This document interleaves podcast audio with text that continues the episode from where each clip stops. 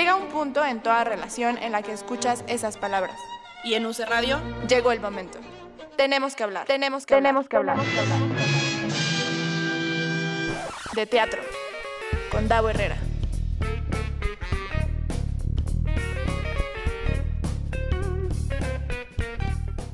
Muy buenas tardes, seres teatrales, bienvenidos, bienvenidas, bienvenides. Una semana más a Tenemos que hablar de teatro. Yo soy Davo Herrera, muchas gracias a Gabo que está en los controles, aplausos para Gabo. Eh, a Su que está en la producción de toda esta magia de UC Radio. Eh, y antes de empezar, quiero hacer un anuncio eh, nuestros avisos parroquiales. Fíjense que estudiantes de la carrera de comunicación social de aquí, de la Universidad de la Comunicación, están presentando un evento, bueno, van a presentar un evento que se llama COVID-19, la realidad económica en las industrias. Este evento va a suceder del 26 al 30 de octubre y es una serie de pláticas a través de Zoom en donde queremos que ustedes que nos están viendo se sumen, en donde tendremos pues líderes en las industrias que nos compartirán sus experiencias durante esta pandemia. Entonces, bueno, descubriremos si les habrá afectado o no esta pandemia, qué acciones tomaron ante esto y pues bueno, les invitamos a descubrir la realidad que está atravesando el país eh, para más información de este evento, COVID-19, la realidad económica en las industrias, les invito a que sigan las redes sociales del evento que es arroba la-realidad-económica. Esto en Instagram para que pues vean ahí la agenda, la verdad es que se va a poner muy bueno, Cinema Coyote, bueno, ya les daremos más información. Y pues bueno, este es el aviso parroquial y ahora sí vamos con nuestras invitadas, que yo estoy muy contento. Muchas gracias a Manu González, que ya nos está escribiendo aquí, a Rebeca que dice... Saludos, soy Gabo. Eh, buenas tardes para todos. Muy bien, muchas, muchas gracias.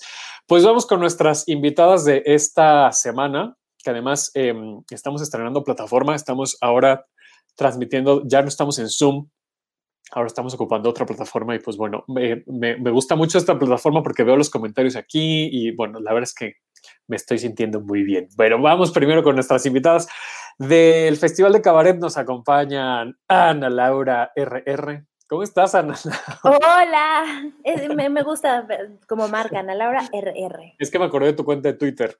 Exacto. Además es muy chistoso porque alguna vez me dijeron, ¿por qué no cuando hagas tu nombre artístico acortas y puede ser las primeras sílabas como Marisol Gacé, Marisol realmente se llama Marisol García Segura, ¿por qué no haces lo mismo? Porque si el mío sería Ana Laura Rarra, como raro, ¿no? Como, una porra. Exacto, como una porra. Mejor RR igual. Que lo lea la gente. Me encanta. También nos acompaña Julia Arnaud, que nos viene a platicar de uno de los espectáculos que va a estar en el, en el festival, en el maratón de cabaret. ¿Cómo estás, Julia? Bienvenida. Hola, muchísimas gracias, Davo, por la invitación. Estoy muy bien, muy contenta, muchas gracias. Qué bueno, bienvenido. Dice Manu, qué barbudón desde tus cachetes. no sé si fue al lago, Manu. Muchas gracias. Y nos acompaña también, bueno, pues claro, no nos acompaña, este es su programa, que ustedes lo saben. Me dejó estar una hora completa, no justo este, le estaba yo pidiendo permiso hace un momento antes de entrar al aire y aquí está Sabel Castro. Hola, ¿cómo están? Qué gusto verlas, Juliana, Davo, ¿cómo están? Hola. Gracias por, por, tenerme aquí en su programa, maestro. Pero di que ahora, ahora vengo de corresponsal. Ahora vienes de corresponsal de Transdrama.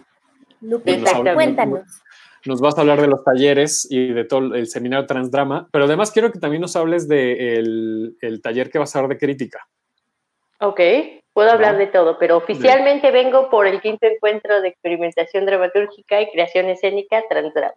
Bueno, pues ya que te aventaste el nombre completo, con código postal y todo, pues platícanos un poquito, ¿De qué va? Es un encuentro que eh, ya pudimos eh, volver a hacer. Eh, habíamos estado paradas el año anterior, pero digamos, en esta edición pudimos hacerla gracias a la virtualidad y se trata de traer talleres y clases magistrales internacionales para gente dedicada a las artes escénicas, especialmente dramaturgos, actores, y ahora estamos incorporando poesía y performance.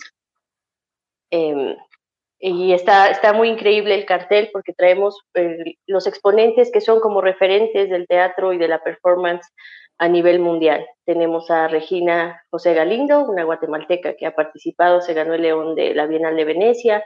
Tenemos a Sergio Boris, tenemos que es eh, un gran dramaturgo, justo es, por cierto, muy amigo y muy compañero de generación de Guillermo Cacase, del que también tuvimos un taller hace poco.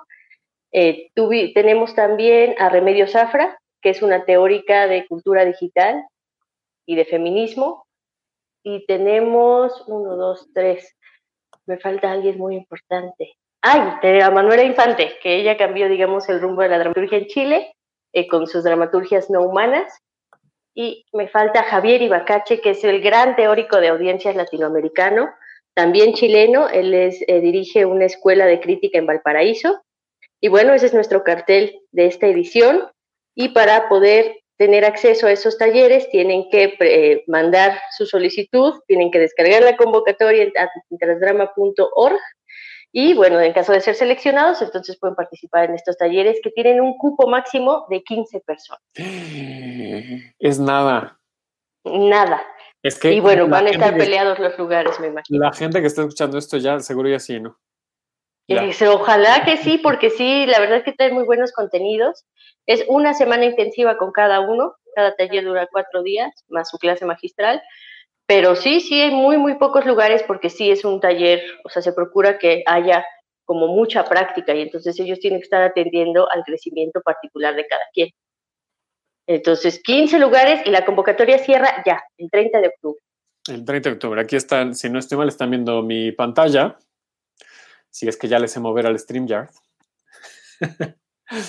y está aquí el, el cartel, quinto encuentro iberoamericano de experimentación dramatúrgica y creación escénica. Eh, la gente entonces se inscribe directo en estas páginas, ¿no? En transdrama.org y en teatro.unam.mx, ¿sí? ¿Estoy bien? Ahí tienes que accedes y ahí encuentras la convocatoria. Cada taller tiene, digamos, sus requisitos particulares. Tú envías un correo a infotransdrama.gmail con los requisitos del taller que te interese y después esperas, con chonguitos, a ser seleccionado.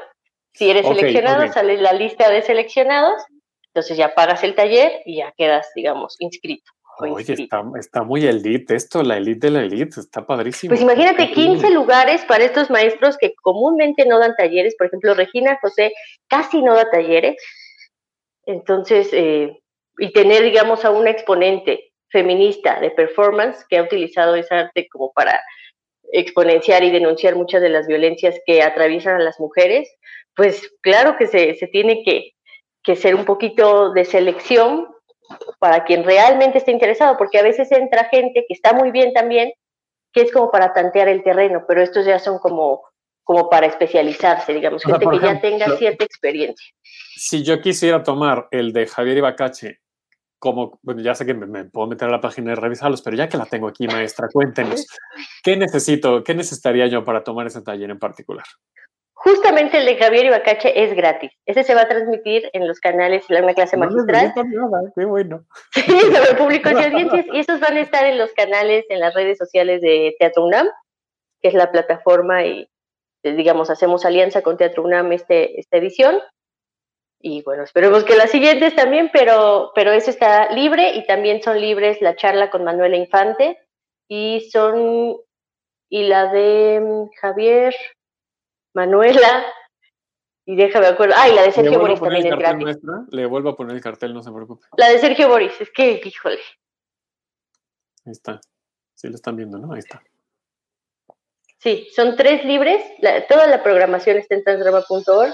Pero Sergio Boris, la clase magistral, la clase magistral de Manuela y la clase magistral de Javier Ibacache están absolutamente entrada libre. Ok. Y no hay un preregistro para estas. Puedo entrar a las redes sociales de, de Teatro UNAM sí, tú navegas en Twitter y ahí va a estar eh, hablando y puedes participar en ella. Ay, fantástico, fantástico. Justo, bueno, pues eh, en el tema de las audiencias a mí me interesa mucho esto, ¿no? Como para tener no solamente mayor preparación, sino una... Aquí atrás, una disculpa. no se preocupe, maestra. Si es de usted, mire, lo que sea. Lo que sea. Me cambié de set. Muy bien. Eh, y conocer, que creo que es una de las grandes ventajas que tiene este tipo de encuentros, ¿no? Y ya ahorita nos platicarán, bueno, si quieren vamos a entrar también en tema del festival y del maratón de, cabaret, ¿no? Esta parte de la virtualidad creo que ayuda muchísimo a conocer de una manera mucho más em, práctica, ¿no?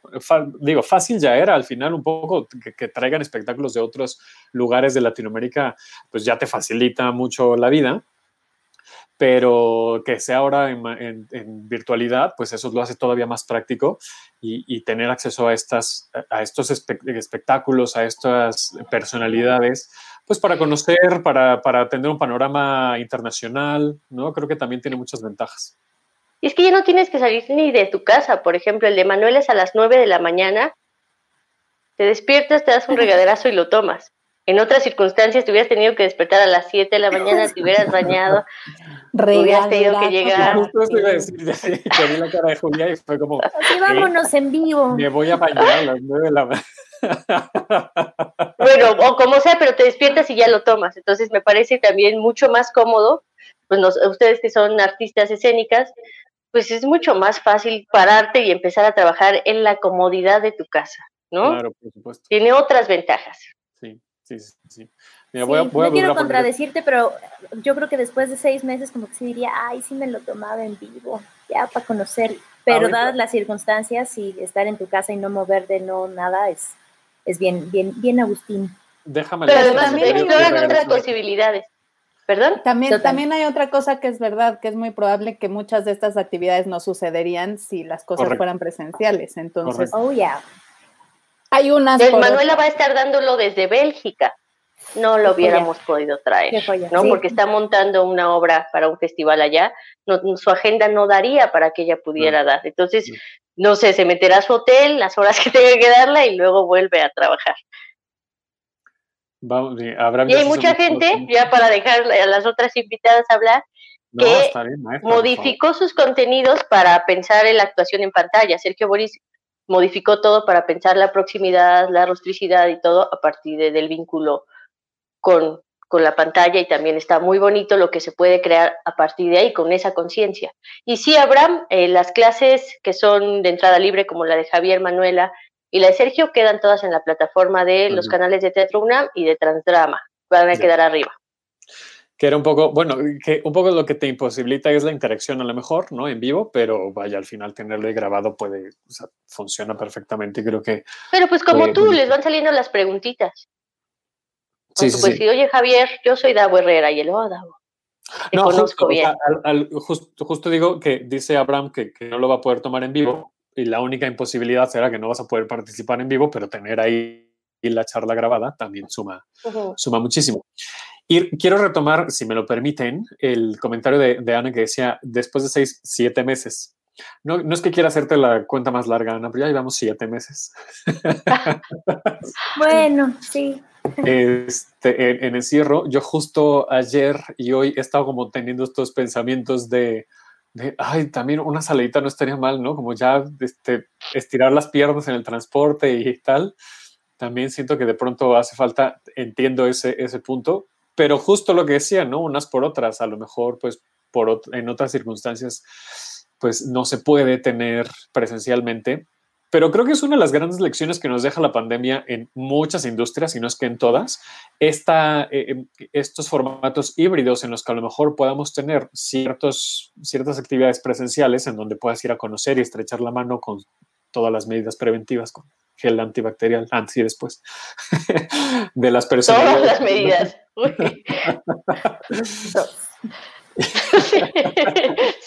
tapete sanitizante, mira. Están hablando del meme, ¿verdad? Sí. Y, la caretita. Oigan, que por cierto, ¿ya alguien fue a alguna, algún espectáculo presencial? Eh, yo. Cuéntanos, por favor, quiero saber tu experiencia.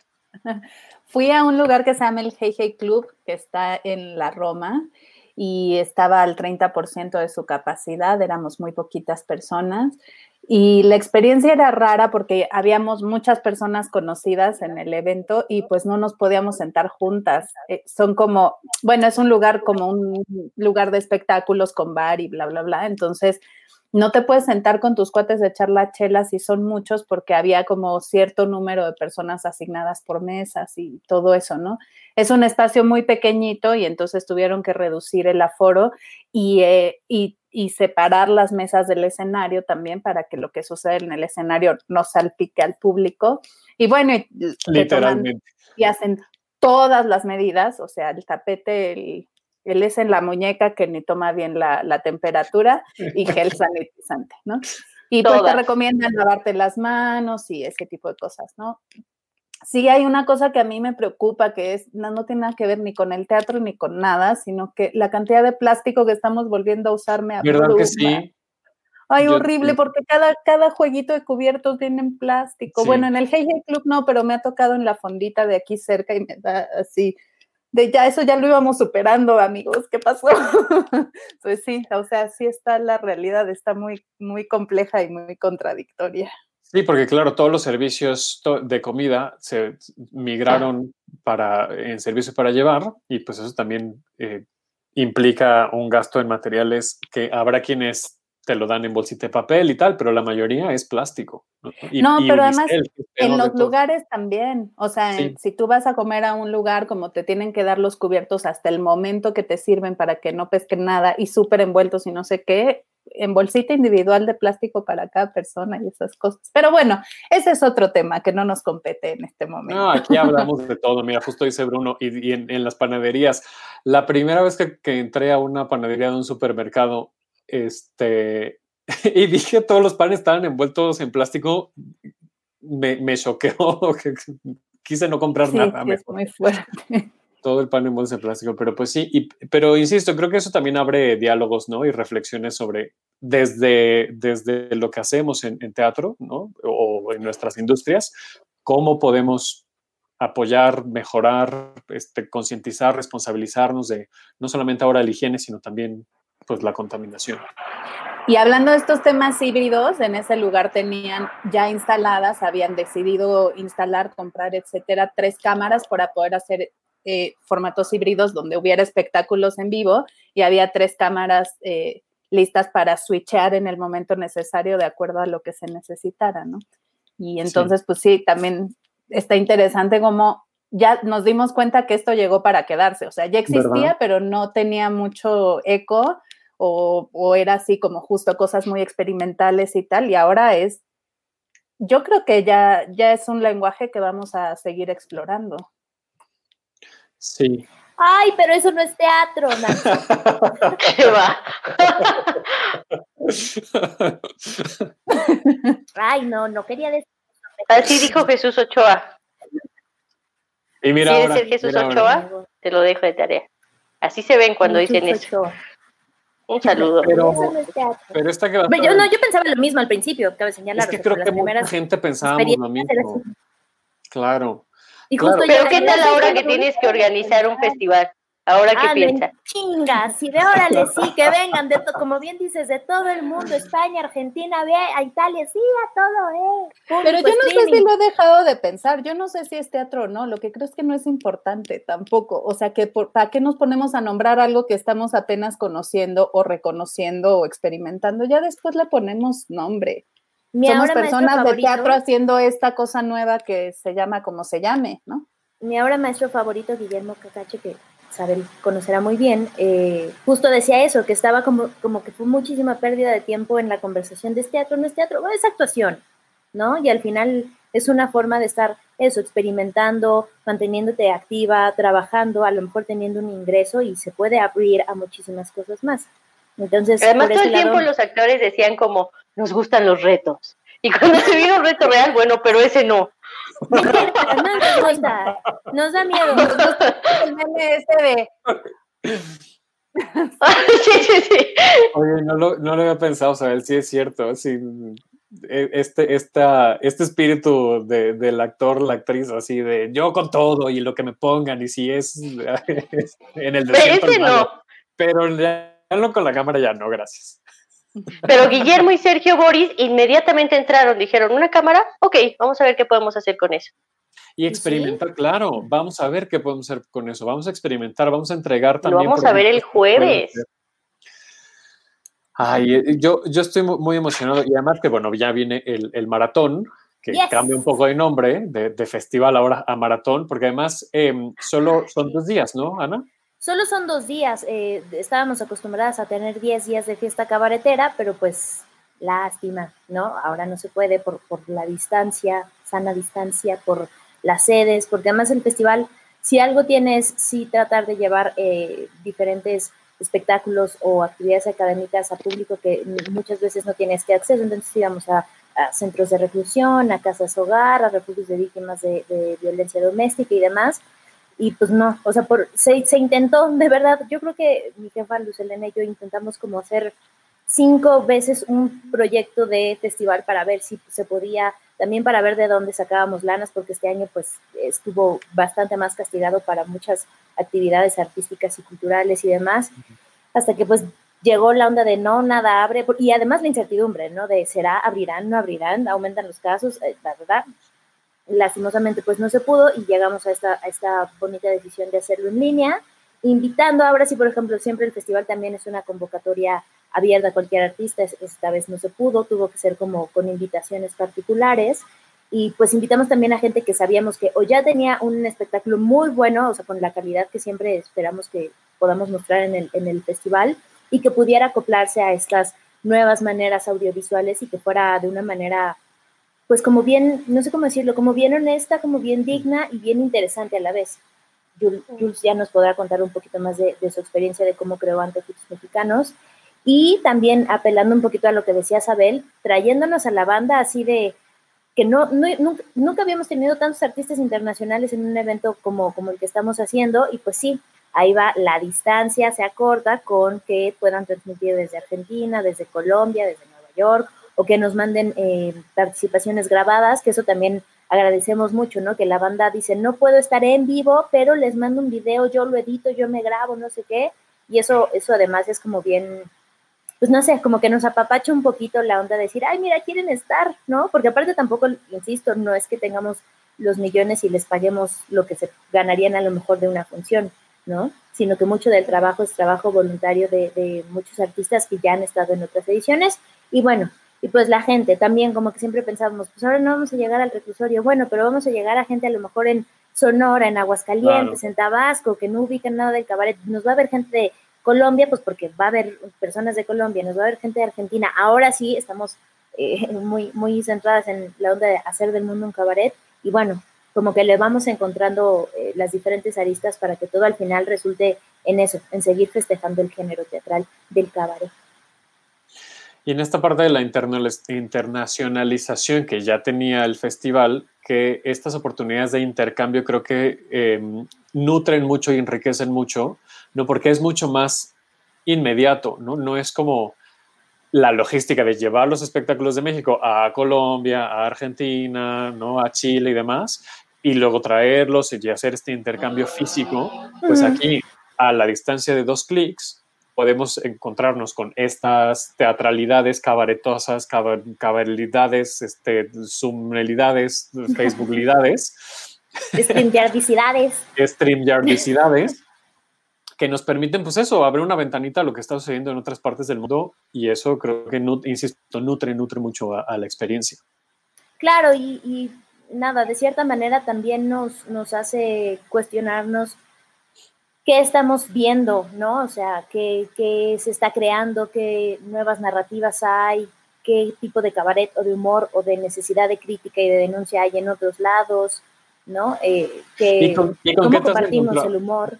¿Con qué se han encontrado? ¿Cuáles son estas necesidades de, crítica? ¿Qué compartimos? ¿En qué somos diferentes con, con otros países de Latinoamérica? Pues en mi corta pero muy observada experiencia, y esto ah, igual ayer lo decía, es como muy, muy particular mío, yo notaba que antes, al menos con los artistas de, de otros estados y de la, de la Ciudad de México, antes los artistas, las artistas tenían como una gran necesidad de crítica gubernamental, enfocada siempre a figuras como presidentes, eh, tomadores de decisiones, alcaldes, gobernadores, etcétera, ¿no? Y había un montón de, de shows así. Y después de que Peña Nieto quedó como presidente, como que hubo un desencanto, por así decirlo, como que ya estaban muy hartos, no se, se esperaban otras cosas, y hubo un bajón y se empezaron a hacer más espectáculos, insisto, solamente puedo hablar de mi experiencia respecto al festival de, cabaret, que también es acotada. Eh, empezaron a hacer mucho más espectáculos, eh, llamaré con, con un aviso social, es decir, mucho más respecto a poblaciones LGBT, personas trans, eh, feminicidios, amor romántico, como, como cuestiones también a lo mejor mucho más personales. Empezó a haber mucho más espectáculos de algo que varia banda llama cabaret, es decir, hablar de su experiencia, pero en una estructura eh, cabaretizada, ¿no? Empezaron a ver un poquito más. Y de un tiempo para acá, y a nivel en, en, en extranjera, o sea, como con gente con la que podemos ver de Argentina, Colombia, como que todavía estaban en esta onda que también es cabaret, eh, más musical, más eh, entremezclando el stand-up con personajes delirantes, fársicos, pero sin a lo mejor tener tanto una postura. Y después ya empezaron a ser como mucho más críticos. No tengo muy claro el caso de unos, eh, de una compañía brasileña que vino hace como unos cinco años, que el único problema, grandes comillas, era eh, que hablaban en portugués, pero era como súper crítico en diferentes aspectos, eh, tanto políticos como, como, sociales y culturales. Y después el año pasado también vino otra banda eh, brasileña de Selvática con una cosa muy corporal, que creo que ha sido el referente de los últimos dos años, por así decirlo, hablar del cuerpo, de las cuerpas, de las corporalidades, de cómo se expresa, de la desnudez, de la apropiación del cuerpo, de la gordura en fin, creo que eso es como un poquito también lo que se ha ido, ha ido replicando en, los últimos años. Y es bien satisfactorio ver cómo el cabaret, mira, cada vez es, una bolita más, más menos bolita. y esto que decías de, que estuviera en, portugués, bueno, está ahí el ejemplo de, Guerra, por ejemplo, ¿no? Bueno, que propiamente no sé, este espectáculo que es mucho más clown, que por cierto va a estar en el Teatro de la Ciudad los mismos días que nosotras. No iba a decir las fechas para que la gente buscara. No, sí, sí, vean, los 24 y 25, 24 a la 1 y 25 a las 6. Véanlos por las que no podemos ir a verles. Claro, por supuesto. Y, y, qué es eso, ¿no? Que está, que está en inglés en este caso, ¿no? y, quien, sepa inglés lo disfruta, y quien no sabe inglés lo disfruta. Eh, me parece exactamente igual. O sea, el espectáculo eh, en sí mismo habla y tiene su propio lenguaje, más allá del inglés o del español, ¿no? Entonces, esto que dices de, bueno, si está en portugués o tal, creo que eh, gran parte de la magia y de, y de lo, rico que es ver teatro o en general espectáculos escénicos, danza, por ejemplo, es eso, que, la historia se cuenta independientemente el idioma en el que esté y el idioma que tú hables y eso eh, pues conecta, ¿no? Hace ese que, que conecta con la audiencia.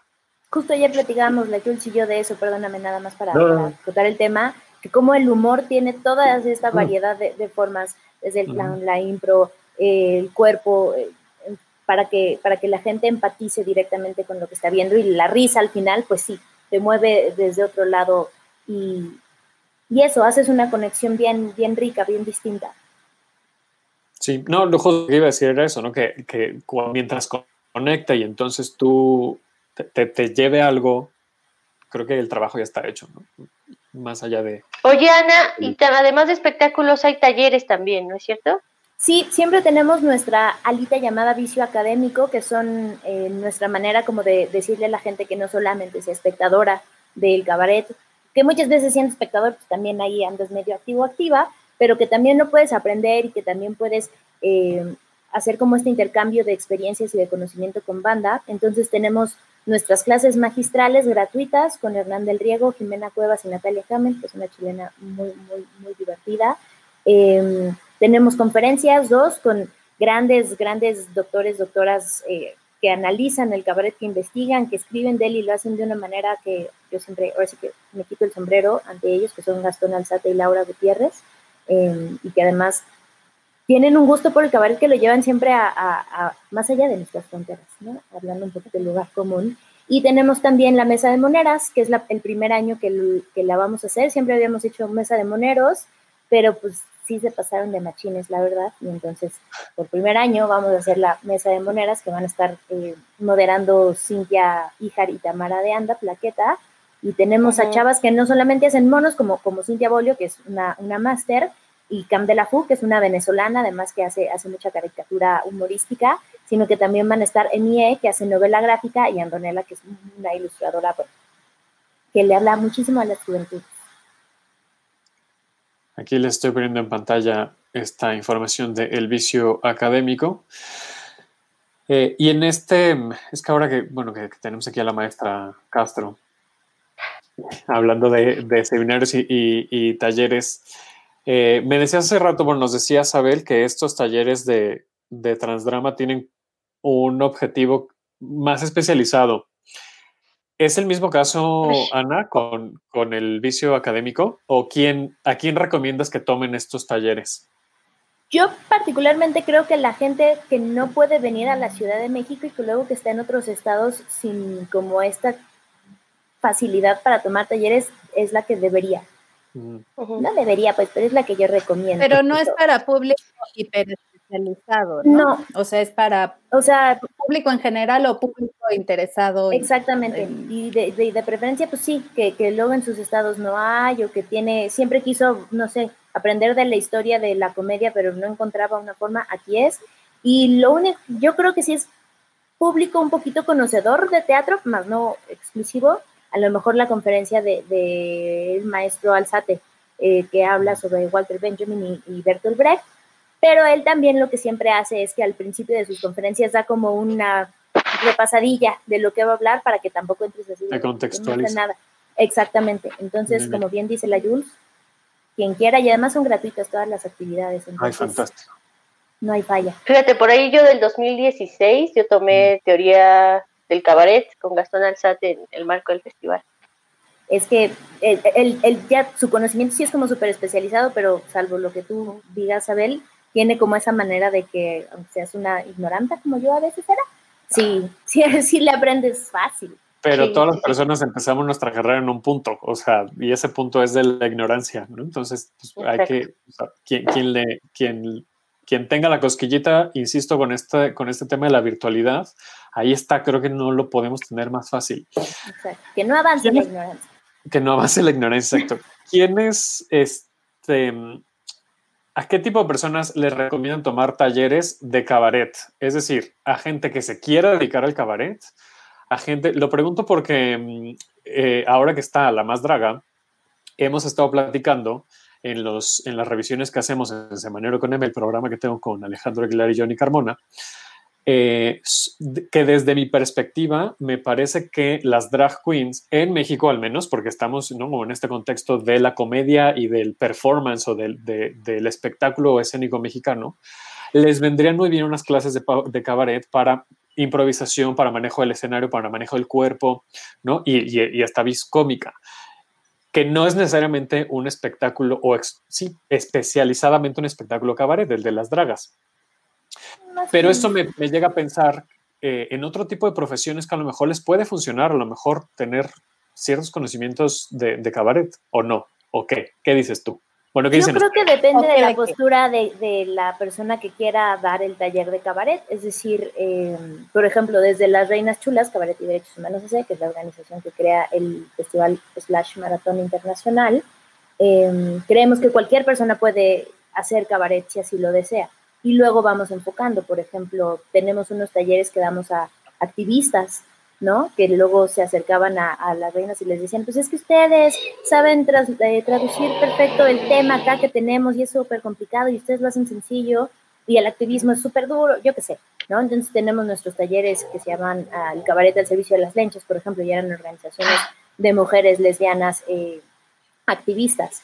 Eh, luego nos llaman, es muy escaso, pero luego nos llaman de alguna empresa o de alguna agencia así de, oigan, pero el cabaret es como el impro y ayuda y no sé qué, sí, pero no. Y les damos como estas herramientas a lo mejor para eso, para, para traducir los temas como complejos y hacerlos más bajitos. Jules también tiene una, una buena experiencia dando talleres a poblaciones totalmente distintas. Cuéntanos, Jules, cuéntanos. Sí, pues eh, yo siento que el teatro fársico, el humor en general, pero el teatro fársico y que le llamamos luego cabaret a veces algunas cosas, pues sí sirve para... Bueno, las etiquetas, ¿no? De, dónde están los límites y qué sigue, ¿no? Es, es complejo. Sí, sí es, es, difícil limitarse ahí, pero también es, es eh, necesario de pronto para explicarnos quiénes somos y lo que hacemos. Pero bueno, ese tipo de teatro, eh, como que yo lo que aprendí desde muy, desde que era una cabaretita bebé, es que eh, servía para, para tratar temas eso, muy densos y muy difíciles y, y temas que a veces nos atraviesan de una manera tal que, que no es fácil articularlos en, en, nuestro pensamiento y en nuestras emociones, y que el teatro fársico puede ayudar a que eso suceda. Entonces, tanto que la gente vea como que la gente haga algo que tenga que ver con humor, ayuda un poco a relajar, pero sí pasar y atravesar el tema, aunque sea rudo, ¿no? Eh, yo como que el trabajo que empecé eh, específicamente con humor y cabaret fue con Jesús. Rodríguez en, en, en, algunos talleres con mujeres indígenas en, en distintos lugares. Y, eso pues a mí me hizo pensar que el humor era una, una alternativa muy interesante para trabajar porque hay mucho sociodrama, hay, mucho, hay muchos eh, proyectos que atraviesan por ahí. Yo la verdad es que no los juzgo porque a veces creo que cumplen una función muy importante, sobre todo porque tienen un acompañamiento que a veces a las y los cabareteros nos hace falta, que es la parte sociodrama o psicodrama o etcétera, que es la parte como un poco más, más eh, metida en, en, el trabajo en comunidad que yo siento que a veces nos hace falta teorizar por este lado, ¿no? Pero a mí no me gustaba. A mí, como soy muy clavada y soy muy azotada, a mí lo que me pasaba es que entonces me azotaba y me clavaba. Bienvenida El mundo no tiene remedio y nos vamos a ir a la mierda. Entonces, pues lo que pasaba es que con el humor de pronto se abre una posibilidad de hablar de esos temas tan densos, pero llegar desde la risa burlándonos de quien oprime, de quien vulnera y no del vulnerado o vulnerada y de quien ya está de por sí pisoteado, pisoteado. Entonces, desde ese lugar, pues también tiene una parte de tomar el poder de decir, yo me puedo burlar de ti, de ti. Y entonces, pues, el miedo puede cambiar de bando. Yo, a diferencia de Ana Laura, pues sí vi como un proceso muy bueno, no, no a diferencia, igualito que Ana Laura, pero lo vi desde antes, como el cambio de, del cabaret más político a lo que vemos ahora, ¿no? De como de sátira política muy en serio. A mí todavía me tocó ver a Jesús A. de Salinas, del Bester Gordillo, todo eso. Y la verdad es que a veces lo extraño, pero también como que trato de contextualizar por qué, por qué ha ido pasando eso. Y creo que tiene que ver con una cosa, eh, pues eso, histórica y política de nuestro país, que antes era más fácil encontrar a los adversarios o a mm. los villanos, ¿no? O sea, era muy fácil porque estaba el PRI en el poder, era muy fácil porque luego estuvo el PAN en el poder. Y de pronto eh, empezó a haber ahí una mezcla extraña de lo que pensábamos que era la izquierda y que tiene que ver primero con la caída del PRD, o sea, desde ahí viene, desde el 2006, siento yo, y todo lo que vino después. Y bueno, ahora con este gobierno y la 4T que nos dan un halo de esperanza un día y al día siguiente nos lo tiran de tajo cada cinco minutos. Y entonces yo como persona y como artista, o sea, como ciudadana y como artista me pregunto, chingale, o sea, tendría que estar haciendo sátira de esto, pero al mismo tiempo, ay, ya hicieron algo en lo que sí estoy de acuerdo, ah, no, pero esto ya no. Y entonces yo estoy muy confundida. Y entonces desde ese lugar... O sea, como que antes era muy fácil saber cuáles eran los buenos y los malos y construir un discurso político en el escenario desde ahí. Ahorita yo estoy eso, muy confundida y me encantaría poder tomar una postura tan clara que me pudiera enfundar en, en, uno de esos villanos y entonces decir, pues esto es lo que pienso. Pero con tanta confusión y tanto ruido, me cuesta mucho trabajo. Y, lo a lo que sí le he apostado, perdón, cierro con este No, no, no, sí. A lo que sí le he apostado en este momento es a la organización comunitaria más en cortito, en mucho, desde hace muchos años. Y entonces desde ahí surgen cosas muy interesantes que no tienen que ver ni con la partidocracia, ni con la política institucional, ni nada, sino con la política construida desde abajo. Y esa es la que últimamente me interesa un poco más, en la que tengo más confianza. Lo demás va a ir cambiando siempre, pero esa no. Perdóname, y que, además para abonar, en mi muy particular experiencia del último show político, llamaré de cabaret político institucional, que hice, la gente también se sacaba de onda, ¿no? porque es evidente que, como dice Jules, hablando de una manera muy somera de buenos contra malos, pues era muy evidente a quién le tirabas el jitomate, ¿no? Y, y qué estabas criticando. Y ahora es como una postura de, ay, mira, los, los panistas se están riendo conmigo porque le estoy, pero yo no quiero que los panistas se rían conmigo porque estoy hablando, ¿no? Y, cuando los critique porque, pues no sé, están en contra del aborto, por decir un tema, eh, se van a quejar, pero entonces los, los morenistas van a decir, sí, estoy contigo. Entonces, mira, ya se fue, sabe el panista, no, no es cierto. Prefirió irse, imagínense, ¿eh? prefirió. No, fue, fue la censura. Que creo que también es algo importante, ¿no? Antes, antes esta onda que me contaba la Jules y otras, otras personas cuando estaba el hábito y que llegaba el Estado mayor presidencial, así como en que nadie nos vea que estamos aquí viendo a, Jesús, a cómo critican, ¿no? Que creo que tampoco ya no pasa, es decir, e, es, eso sí me hubiera gustado como que siguiera, que hubiera como una, no sé cómo decirlo, como una presencia, no presencia, como un, como un que es, los de afuera, los del poder, están viendo qué está haciendo la escena cabaretera para, criticando, qué están diciendo, ¿no? Que creo que eso tampoco ya, ya no sucede porque creo, que, también se volvió un poquito lazo. Sí, yo también creo, o sea, yo, yo que lo hago... Hemos, sido como demasiado imparciales y, y, para hacer un cabaret político así como tiene que ser, pues tienes que comprometerte con una postura y, y yo por eso asumo que yo, Julia, estoy muy confundida por, y desde ese lugar no se puede crear un cabaret político como el que necesitamos que se cree para que quienes están en el poder nos volteen a ver. a Jesús le iban a romper las ventanas del hábito, los provida, porque en ese momento el, tema del aborto era todo un tema político también, ¿no? Ahorita lo sigue siendo, pero en, diferente medida. A lo mejor ahí creo que sí podría pasar, es decir, cuando haya un espectáculo que es vero, ¿no? O sea, como que sí los he visto eh, que son mucho más feministas, mucho más eh, con una postura mucho más hacia esos lados, mucho más eh, en favor de la interrupción legal del embarazo y demás. Eh, creo que eso sí tiene una resonancia, además, cuando los presentas en espacios que no son netamente teatrales, ¿no? Cuando estás en una plaza pública, cuando vas a una escuela, cuando vas a una comunidad rural, etcétera. Creo que ahí sí, al menos ahí es donde yo más he sentido el rigor de chin, no se están riendo o mira, los chavitos, chavitas sí se ríen, pero el, el director ya, ya puso jeta, ¿no? Ya nos va a decir algo que creo que eso, eso a mí me gustaría mucho que volviera a pasar. Es esta como, como, como que sienten el rigor desde el cabaret y del arte. Tengo dos, dos preguntas, eh, que no sé cuál formular primero porque capaz que nos llevamos los 15 minutos que nos queda de programa en una. ¿De qué habla el cabaret hoy en día? O sea, en México, octubre 2020, ¿de qué está hablando el cabaret? por qué no aprendimos a usar Zoom.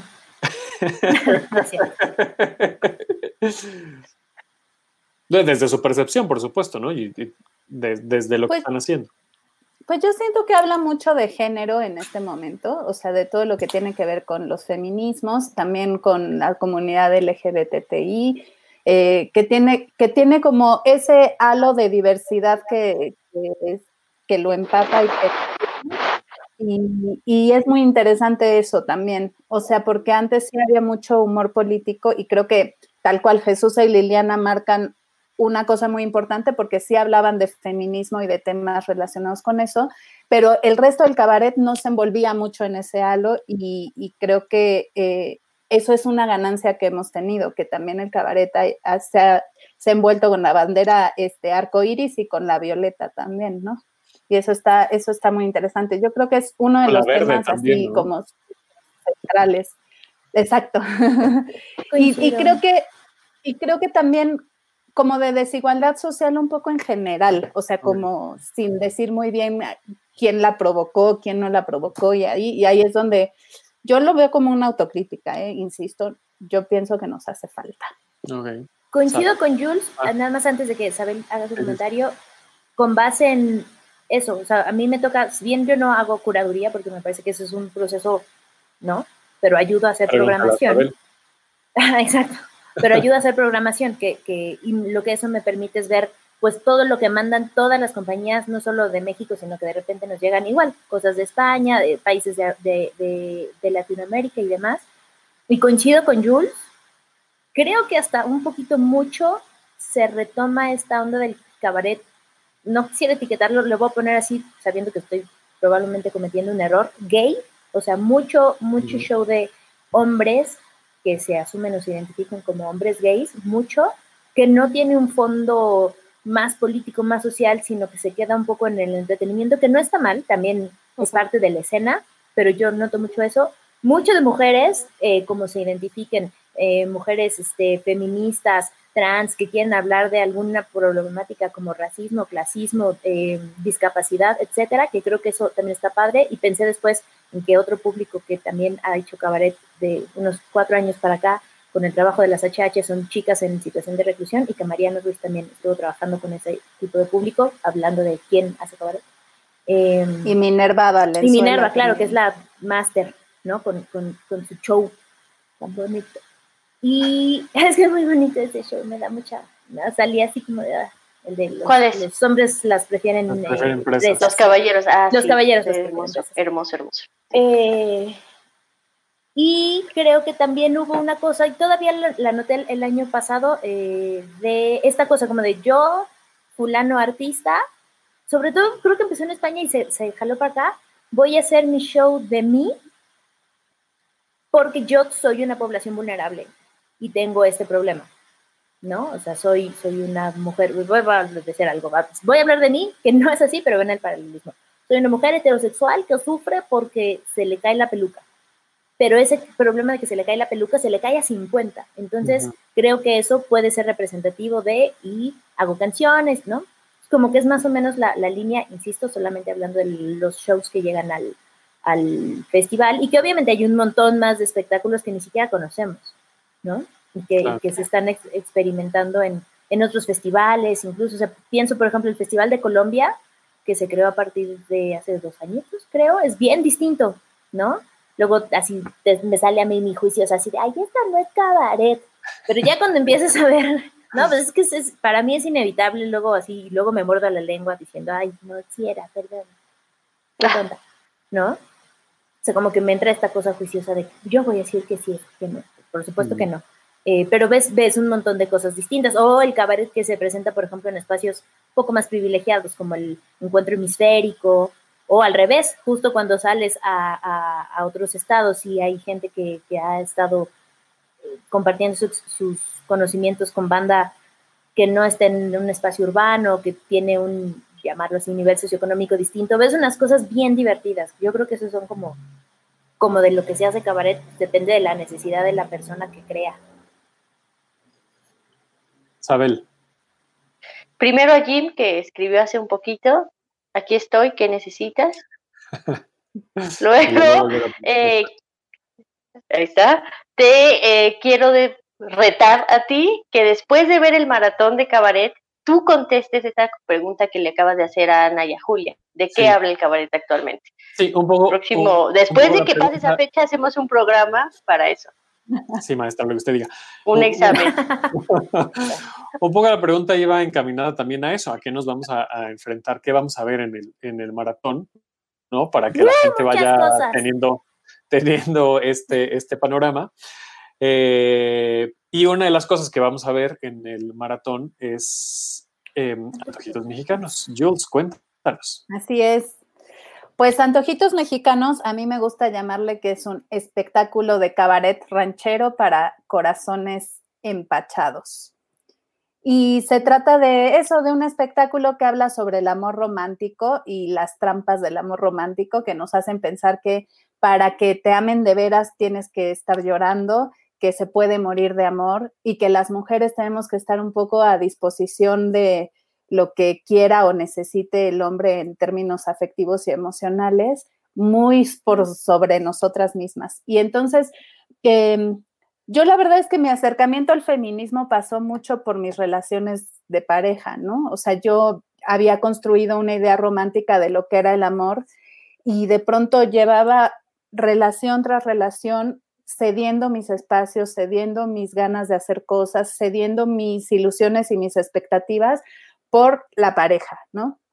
Y entonces, en realidad, a mí el feminismo me sacó así del fango y me dijo, a ver, mamacita, hay otras formas de querer, hay otras formas de hacer y primero vas tú, Entonces, este espectáculo sí habla mucho de mi experiencia. Nunca había escuchado el término biocabaret, mira, interesante. Sí habla mucho de mi experiencia, pero sobre todo de mi experiencia compartida, porque tengo anécdotas mías, pero de mis amigas, pero de que he leído, pero cosas así. Y entonces, pues sí me doy cuenta que el amor ha ido transformándose también junto con nuestras ideas y nuestras vivencias. Y me da mucha esperanza saber que ahorita lo estamos reflexionando. Uso como pretexto para hablar de eso, como elemento para hablar de eso, la música ranchera, porque a mí me encanta la música ranchera y entonces lloro y sufro con las de José Alfredo, con las de Cuco Sánchez y, y me encanta escuchar a Lucha Reyes y si está más azotado mejor y como todas esas cosas, ¿no? Pero también ahora lo puedo ver desde un punto de vista como más crítico de mí misma, pues, o, de nosotras mismas y de lo que hemos aprendido a sufrir por ahí. Entonces lo puedo seguir escuchando una borrachera, pero ya me, ya me río, ya no me lo tomo tan en serio. Y desde ese lugar, pues creo que es un anti-homenaje a la música ranchera. Entonces, pues eso, estrenamos el 13 de marzo en, en modo presencial y de pronto 13 de marzo y al fin de semana siguiente se empezaron a cerrar los teatros. Ajá. Es un espectáculo que ha ido evolucionando. Eh, empezó con una organización de mujeres que me pidió hacer un espectáculo, ahí arrancó y luego fue evolucionando, lo presentamos mucho en, plazas públicas y tal, y en marzo estrenamos por fin en un teatro, bueno, no en un teatro, en la Sala Novo.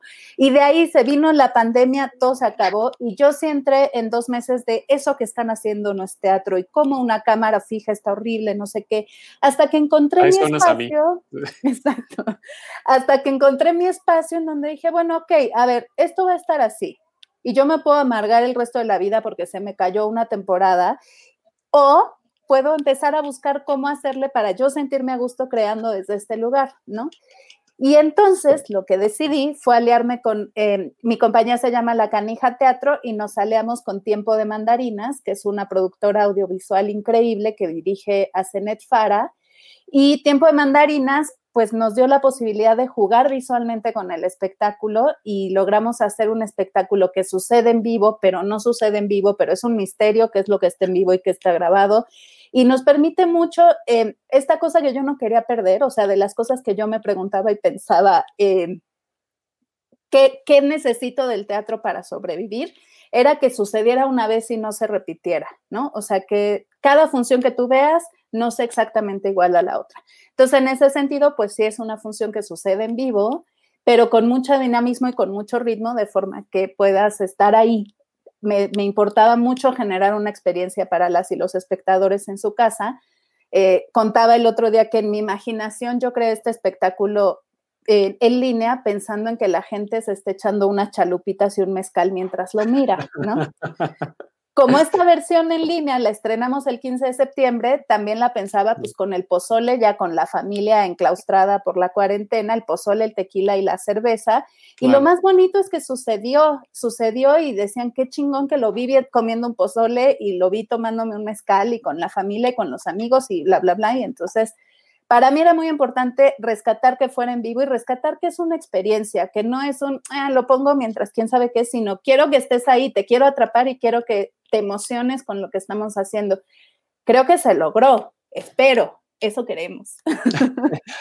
Oye, y ahora escuchándolas, perdón, creo que muchas cabareteras, y creo que eh, Ana podrá dar cuenta también de eso, estarían muy interesadas en acercarse a la performance. Creo que si alguna de las personas que estén viendo esto y que van a ver el, el festival o el maratón de cabaret, creo que también el taller de Regina José Galindo podría ser una buena oportunidad para crear otra cosa que también creo que yo empecé a ver antes de la pandemia, como estas cosas híbridas de performance y cabaret, por algo el Hemispheric, que es un, digamos, un encuentro de, performance, empezó a incorporar muchas cosas de cabaret en México, porque ahí hay una línea que ya está como muy vinculada o que está haciendo una relación muy interesante.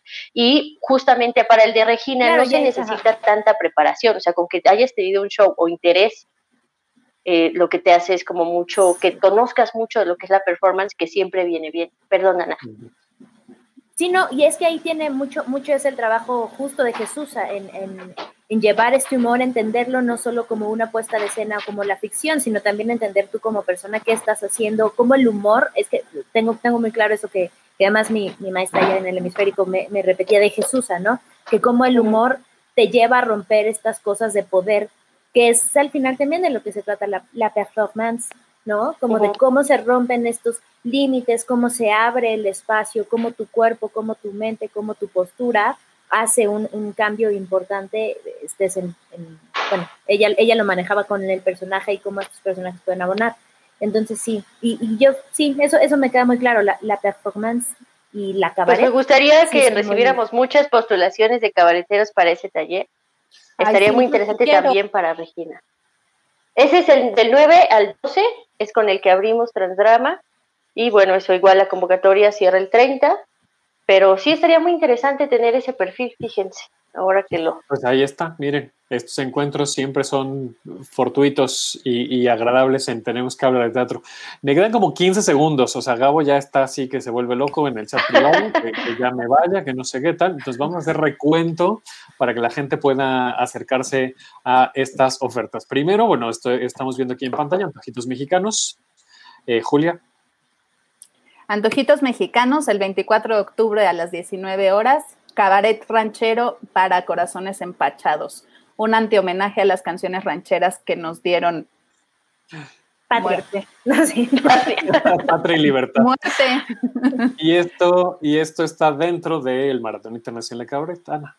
24 y 25 de octubre, desde las 11 de la mañana hasta las 11 de la noche, y el 25 de 12 del día a 7 de la tarde-noche www.festivaldecabaret.com para que vean toda la programación. Y todo es gratis, excepto el show de las Reinas Chulas.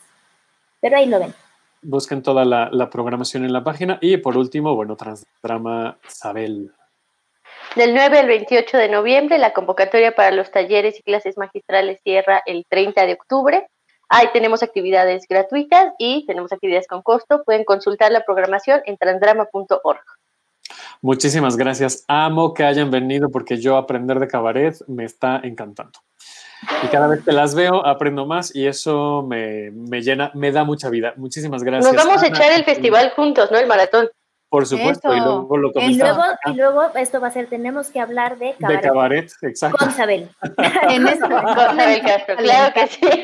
Ana, Sabel, Julia, muchísimas gracias. gracias. Gracias a toda la gente que se conectó para vernos, gracias a la gente que nos compartió, a la gente que nos ve en vivo y está en los podcasts también. Entonces, si nos están escuchando en podcasts, eh, también les agradecemos mucho. Eh, estamos como tenemos que hablar de teatro. Sigan la programación de UC Radio, sigan las redes sociales de la estación, nos encuentran como arroba UC Radio MX. Y pues nada, nos vemos la próxima semana. Muchas gracias. Gracias por acompañarnos. Esto fue Tenemos que hablar de teatro. Si lo quieres, déjalo ir. Si es Davo Herrera, volverá cuando menos te lo esperes.